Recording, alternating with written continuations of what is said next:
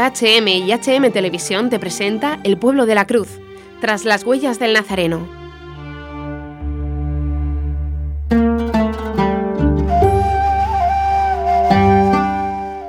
Nos habla Sor Bárbara dos Asco, monja trapense en Muanda, diócesis de Kiwit, República Democrática del Congo.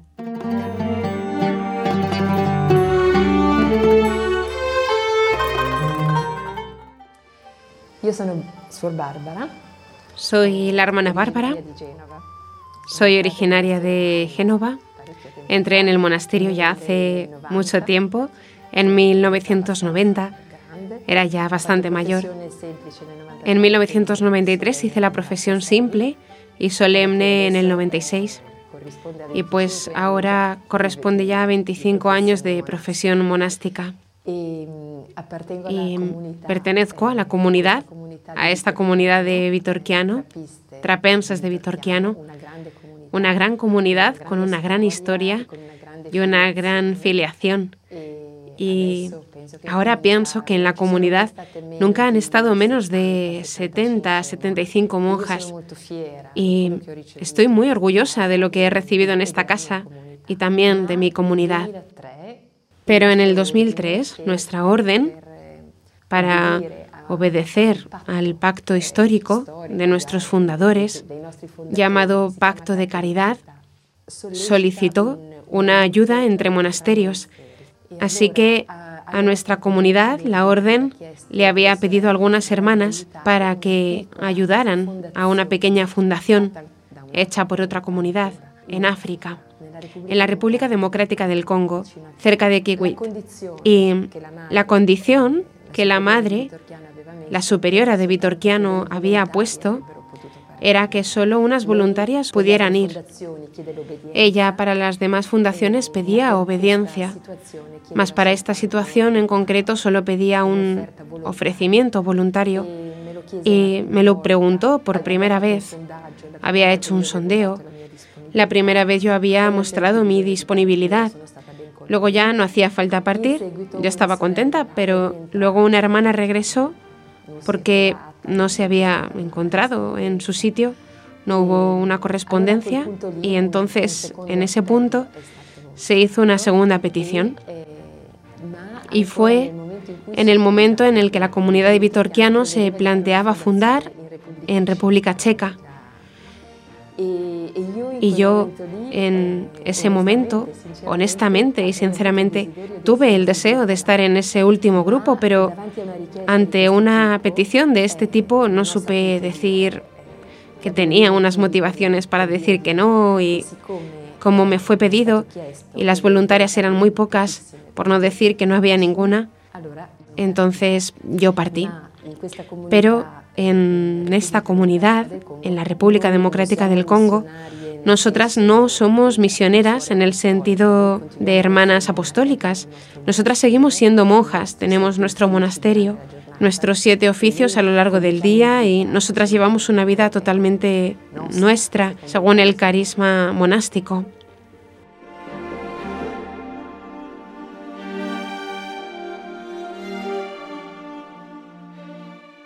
Para decirlo muy sintéticamente, la República Democrática del Congo actual, que además se llamaba Zaire por un tiempo y Congo belga al comienzo, es un país que nunca fue colonizado en el sentido real de la palabra, porque eh, tras los convenios, tras el Congreso de Berlín, fue prácticamente cedido al rey Leopoldo de Bélgica como propiedad privada. Así que este país solo conoció explotación porque desde ese momento, en los años 40, no hubo más que un pillaje sistemático y no se han ido creando estructuras, no han sido la población no ha sido educada como en otros países del África por los ingleses, por los franceses, que aunque no había nada, debajo de un árbol había una escuela. Y además en cualquier aldea había una iglesia. El Congo es totalmente diferente a todo esto y por lo tanto se puede imaginar el deterioro de esta situación, que nunca ha hecho a la población protagonista de su historia. Y con respecto a la cultura, la evangelización es muy reciente. Nuestra diócesis tiene poco más de 100 años. Entonces, considerándolo, son pocas generaciones en comparación con nosotros que tenemos siglos, milenios de vida cristiana en Occidente. Esto significa que fundamentalmente sigue siendo un país pagano en cierto sentido, en cierto sentido, porque el Evangelio no ha penetrado de verdad en las conciencias. Se necesitarán generaciones antes de que eso pase. Y también nuestra presencia monástica tal vez aún sea demasiado pronta para que pueda tener una influencia y una irradiación como podría tenerlo en Europa. Pero es necesario y es importante. Y la Iglesia lo ha deseado y lo aprecia. Con respecto a la religión, el Congo se declara un país católico, pero no se puede decir que lo sea integralmente. Hay muchísimo paganismo, muchísima superstición y esto tal vez no es muy raro decir que todavía en ciertos obispos, todavía en algunos curas, hay prácticas fetichistas que no tienen nada que ver con Jesucristo. Así que, aún con más razón, en gente común, en gente sencilla. Y las sociedades están muy influenciadas por la cultura tribal. Y entonces hay unos enfrentamientos étnicos también violentos. Y una característica que por desgracia retrasa muchísimo el desarrollo de este país es que las personas no, tanto en las aldeas como en las ciudades, no tienen, no son capaces de tener confianza el uno en el otro. Es difícil que una sociedad se pueda construir en relaciones de confianza en relaciones de colaboración, porque en el fondo las personas tienen siempre miedo a los demás, siempre se sienten amenazadas y son dominadas por una desconfianza hacia los vecinos, hacia el prójimo. Esto ha hecho fracasar muchísimos proyectos de cooperación, cooperativas, cooperativas agrícolas, cooperativas de cualquier tipo. Nosotros mismos lo intentamos, creímos en eso, invertimos en eso. Luego tuvimos que reconocer que es una cosa que no se podía llevar adelante. Se puede entonces imaginar cómo, cómo de lento es, casi, casi difícil de imaginar el desarrollo de semejante país. Bueno, entonces las zonas principalmente afectadas por los conflictos tribales, que, que en realidad son la cobertura de conflictos económicos más gordos de escala internacional y mundial, actualmente están concentradas sobre todo en la franja oriental del país, en la región llamada de los Grandes Lagos,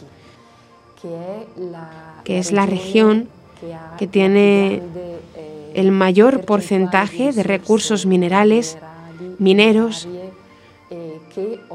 que hoy sirven sobre todo para las nuevas tecnologías como el coltán. Y por ejemplo, el coltán, el 80% está solo en el Congo. Y por eso todo el mundo lo busca allí. ¿Y cómo lo busca? Empleando unos, unos grupos armados locales, inventándose, creando guerras un poco forzadas.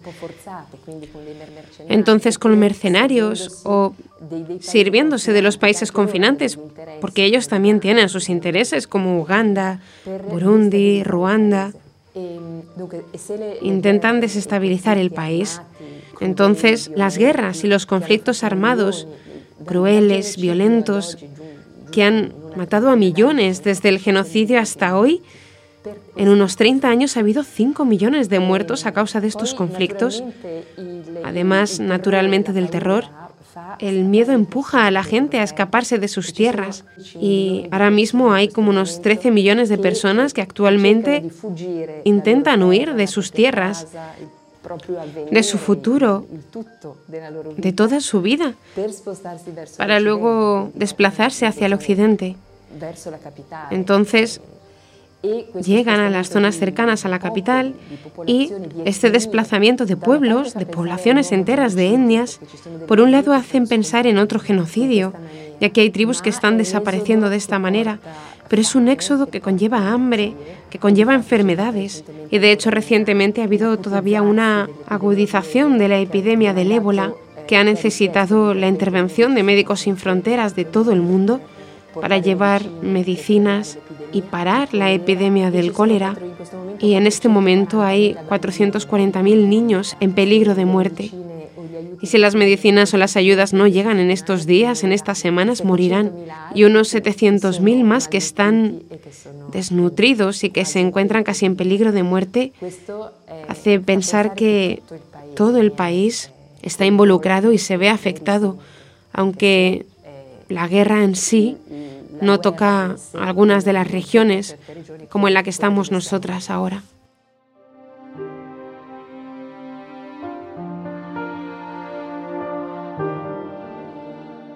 Bueno, este término, persecución, tal vez sea un poco excesivo, pero de hecho también se podría decir que los sacerdotes y la iglesia en esos momentos han sido objeto de un odio y también de una, sí, a lo mejor sí, de una persecución, podemos llamarlo así. Si consideramos que algunos sacerdotes han sido secuestrados, que otros han sido torturados y algunos otros sacerdotes han sido asesinados solo por haber hablado, por haber denunciado unas injusticias totalmente evidentes y tan grandes que son justamente el grito de un pueblo desesperado, un pueblo agotado y también hambriento. Ahora bien, ¿por qué la Iglesia? ¿Por qué la Iglesia católica principalmente? Pues porque ha habido unos sacerdotes valientes, unos obispos, unos sacerdotes que tienen la valentía de exponerse, de arriesgarse en una homilía o en cualquier otra ocasión que se les presentase y han tenido el valor de hablar. Por ejemplo, han hablado sobre los dos puntos sobre los que todo el pueblo se movilizaba, se enfadaba y sufría la obstinación del presidente del Congo por lograr tener un tercer mandato o presentarse otra vez como candidato, aunque las constituciones no lo contemplaban, o cambiar la constitución para que ah, así se pudiera presentar como candidato. Y sobre estos dos puntos tan claros y nítidos, hubo un acuerdo en 2016, acuerdo en el que la Iglesia, es decir, la Conferencia Episcopal del Congo, hizo de mediadora entre la oposición y la presidencia una mediación necesaria porque la oposición, ya bastante dividida, no era absolutamente capaz de enfrentarse de manera democrática al gobierno con el partido presidencial. Este acuerdo nunca, nunca fue firmado y tampoco fue puesto nunca en marcha. Entonces, en teoría, el gobierno en principio era ilegítimo desde ese día pero no obstante en la práctica siempre ha estado en funciones. Y la Iglesia protestante se expone, pero menos. Menos porque, bueno, quizá tiene otros intereses con el poder. Otras víctimas de todo esto, a lo mejor la mayor parte de las víctimas, son civiles. Los civiles, las gentes de ciertas aldeas pobres que han sido incendiadas, destruidas, pero todo esto evidentemente no tiene que ver nada con la religión. La fe católica simplemente tiene tal vez tres cosas por las que resulta incómoda. La fe y con ella el sentido del deber y la responsabilidad de decir la verdad. Y también el amor por el pueblo, amor por la gente.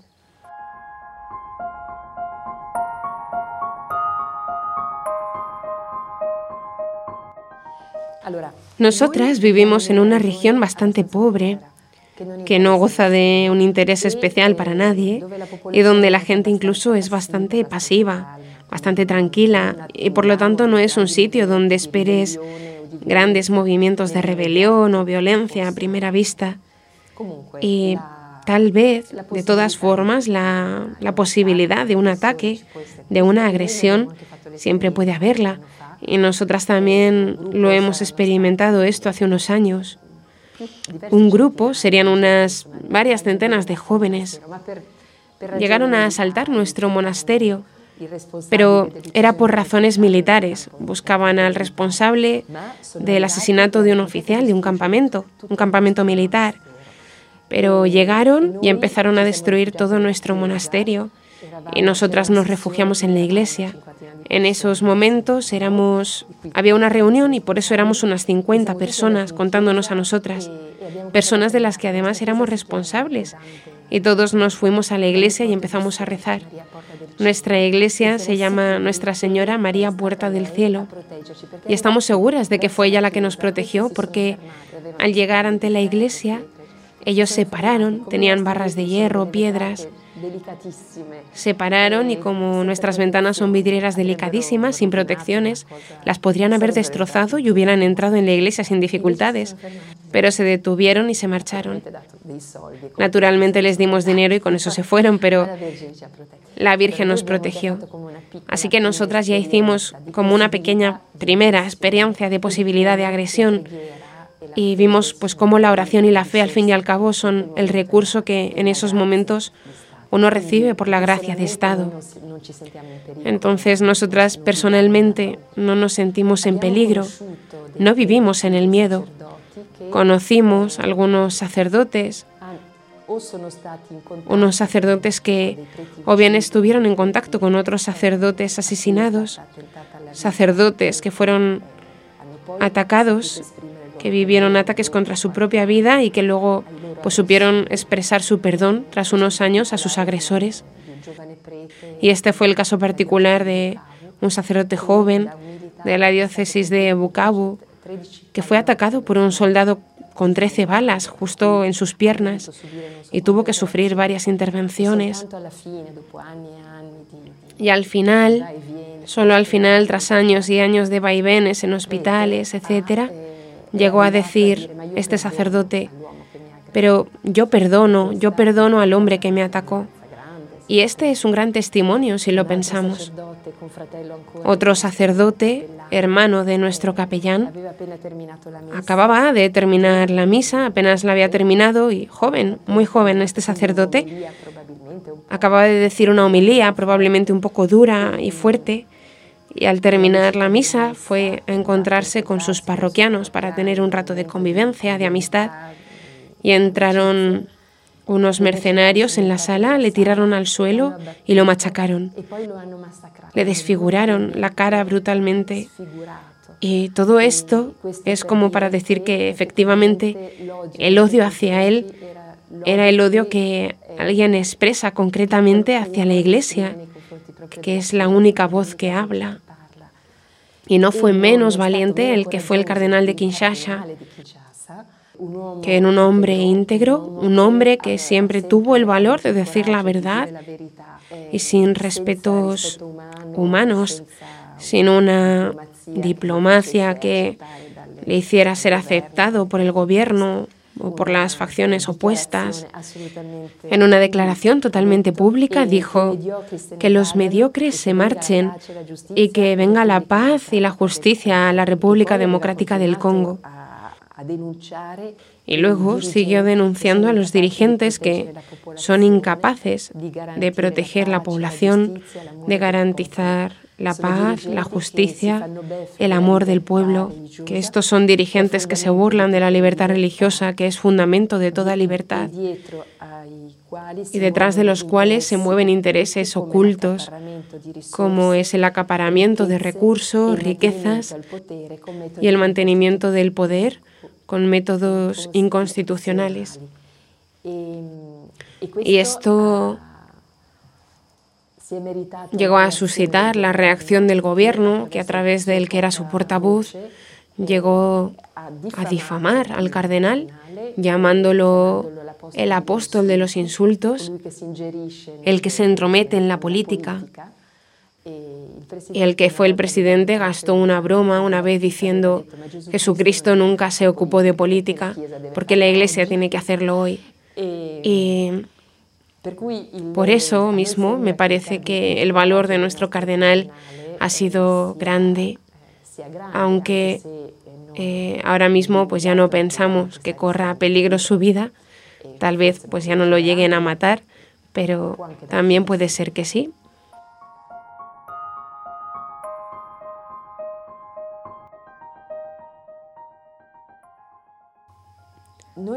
Nosotras vemos que hay, hay sacerdotes y también hay laicos. Hay que decir que también algunos catequistas que tienen una capacidad de, sí, de arriesgarse, de exponer su vida.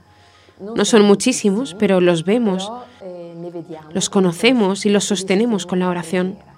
Nosotras ya desde hace dos años hemos decidido consagrar una jornada a la adoración eucarística, justo con la intención de rezar por nuestro pueblo y por los testigos de la fe. Y todos los días rezamos por los constructores de la paz. Y en eso incluimos naturalmente a todos los sacerdotes que se encuentran en peligro y a todos los cristianos que con valor defienden a su pueblo y defienden también su fe y su pertenencia a Jesucristo. Nosotras, siendo un monasterio de clausura, no tenemos muchas relaciones exteriores, pero sí amigos, amigos, sacerdotes que pueden venir al monasterio y alguna vez comparten con nosotras sus experiencias.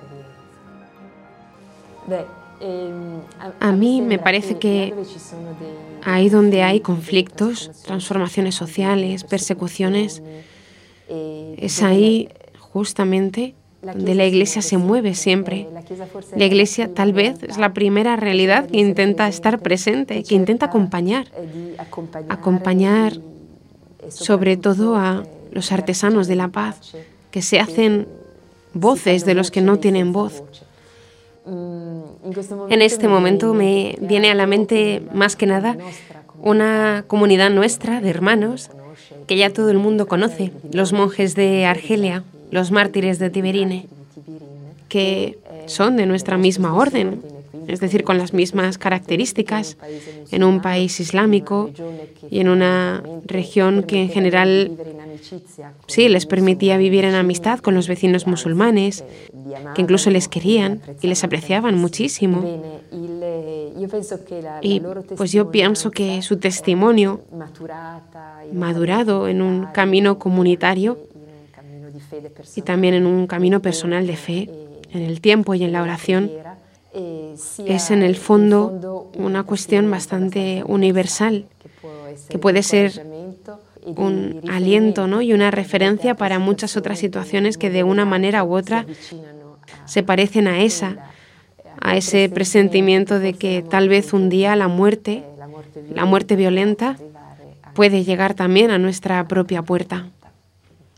Pues poder conocer mejor la realidad de un país que sufre y de un pueblo que, que grita justicia y paz, si uno puede llegar a conocerlo más, esto puede ayudar incluso a ser más conscientes de las vidas que se viven allí. Y esto puede hacernos aún más solidarios con gente lejana, con realidades además muy distantes. Esto tal vez sea el deseo que, que les pido, ¿no? Si hay también algo que puedo pedir, yo les pediría oraciones a todos porque como dice el Papa Francisco, la oración tiene que llevar a gestos concretos, tiene que convertirse en un vivir más según el Evangelio. Yo creo que sí. Si todos ustedes viven y rezan por esto, pues también nuestra vida cambiará y podrá mejorar. Es decir, que nos hacéis mejores también a nosotros. Y creo que este quizás sea el deseo más bonito y más grande que podamos cumplirnos mutuamente.